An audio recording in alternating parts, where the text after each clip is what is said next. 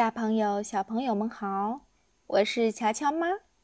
今天我们接着讲《洋葱头历险记》第十二章：小葱大叔和青豆律师先后被审。次日一早，柠檬王果然御驾亲临了，整整四十名柠檬官和一营的柠檬兵。在前面开道，他们帽子上的铃铛叮当作响，声势颇为浩大。小葱大叔本在梳理胡子，听见铃铛声后，将脑袋伸出窗子看热闹，正巧被柠檬兵看到了，他们不由分说地闯进小葱大叔的家里，逮捕了他。我左边的胡子还没梳理好。等我梳完不行吗？小葱大叔祈求着，他一边胡子往上翘，一边往下垂，看起来有些滑稽。闭嘴，否则我们把你的胡子都剪掉！柠檬兵恶狠狠地说。青豆律师也被抓了，他哇哇大叫：“我可是本地的律师！”番茄骑士的左膀右臂，你们抓错了。柠檬兵无动于衷。柠檬兵驻扎在女伯爵的花园里，他们百无聊赖，一会儿践踏践踏花草，一会儿钓钓金鱼，一会儿朝暖房玻璃射击取乐，处处搞破坏。两位女伯爵求完这个队长，又去求那个队长。他们说：“尊敬的先生们，请下令阻止你们的手下吧！他们要把我们可怜的花园全都毁了。”各队长争辩说：“他们给你们提供保护，你们应该表示感谢才是。”两位女伯爵质疑：“抓捕小葱和青豆可算不上什么保护和战功。”有一个军官听见了，马上威胁说要把他俩也抓起来。两位女伯爵不服，便去找柠檬王告状。柠檬王和他的官员们占用了城堡最好的房间。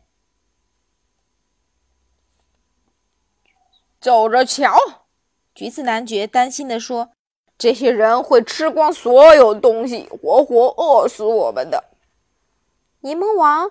正准备审问小葱大叔，芹菜先生站在一旁录口供，番茄骑士站在另一边支招。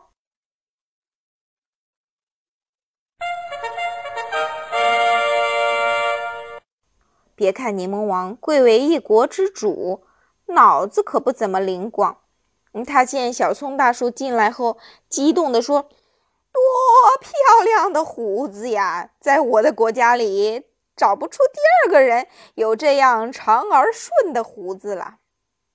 小葱大叔被抓进地牢后，唯一做的事儿就是打理自己的胡子。听了国王的夸奖，连忙道谢。柠檬王命令说：“来人，把我的银胡子骑士冠赏给他。”待骑士冠拿来后，他还亲自戴到了小葱大叔的头上。番茄骑士觉得不可思议，马上上前阻止将要离开的柠檬王，说：“尊敬的陛下，这家伙是罪犯，你要是封他爵位，他就不是了。”“哦，是吗？那就问问他。”柠檬王问小葱大叔：“你知不知道那些囚徒跑到哪里去了？”小葱大叔摇头。表示不知情。南瓜老头的房子藏在哪里了？柠檬王又问。小松大叔仍说不知道。陛下，这个家伙很狡猾。番茄骑士对柠檬王建议：不用刑是不行的。好，叫行刑官来。柠檬王兴奋地说。和给出奖赏相比，处罚人显然更合他的口味。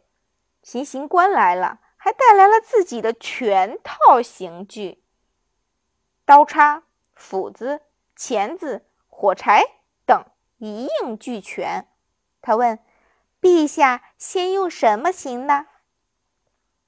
柠檬王说：“他不是最爱自己的胡子吗？那就把他的胡子全拔光。”可他哪里知道，小葱大叔的胡子不知挂过多少衣服，早已锤炼得坚韧无比。行刑官使尽了吃奶的力气，也没拔掉一根，倒是把自己累晕了。第二个被审的是青豆律师，他一下子扑倒在柠檬王的脚下，亲吻着对方的脚，低三下四地说：“陛下饶命啊，我是无辜的。”柠檬王有些不悦：“那可太糟糕了！如果你是有罪的，我就可以赦免你。”如果你无罪，这案子就无趣了。不过，你能告诉我那些囚犯跑到哪里去了吗？不能，我什么也不知道，陛下。青豆律师浑身发抖地说：“岂有此理！既然你什么都不能告诉我，我怎么能放你？”青豆律师只好向番茄骑士求助。番茄骑士将头转向一边，假装没看见。那么，你知道南瓜老头的小房子藏到哪里了吗？柠檬王又问。青豆律师自然知道，但他不打算招供。他之前对番茄骑士等人忠心耿耿，结果呢，自己有难了，他们都见死不救。甚至还落井下石，即使自己招供了，也未必会有好下场。想着，他语气坚决地说：“我不知道，陛下。”陛下，他在撒谎。番茄骑士叫道：“这个家伙什么都知道，就是不肯说。”对我什么都知道，我就是不说，永远都不会说。青豆律师怒气冲冲地说：“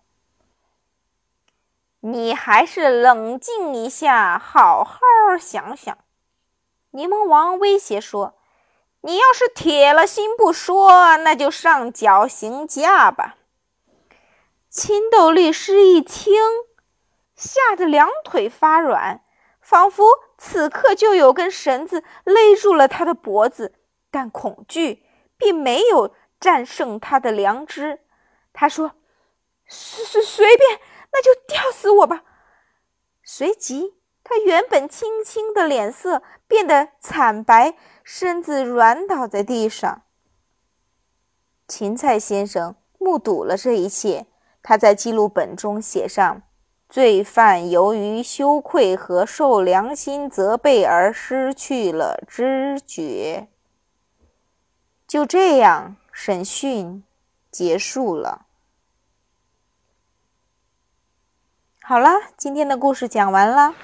嗯，在这一章的故事里面，我们看到了一个让我们非常讨厌的人，就是柠檬王，因为他非常凶狠、残暴，还十分的愚蠢。然后他的审讯过程看起来又是那么的滑稽可笑，但是我们又非常讨厌他对。嗯，青豆还有小葱的作为，对不对？像他这样又无能又无道的国王，显然是不会得到人们的支持和小朋友的喜欢的。好啦，如果你对乔乔和乔妈讲的故事感兴趣，可以添加我们的微信公众号“乔乔乔妈讲故事”。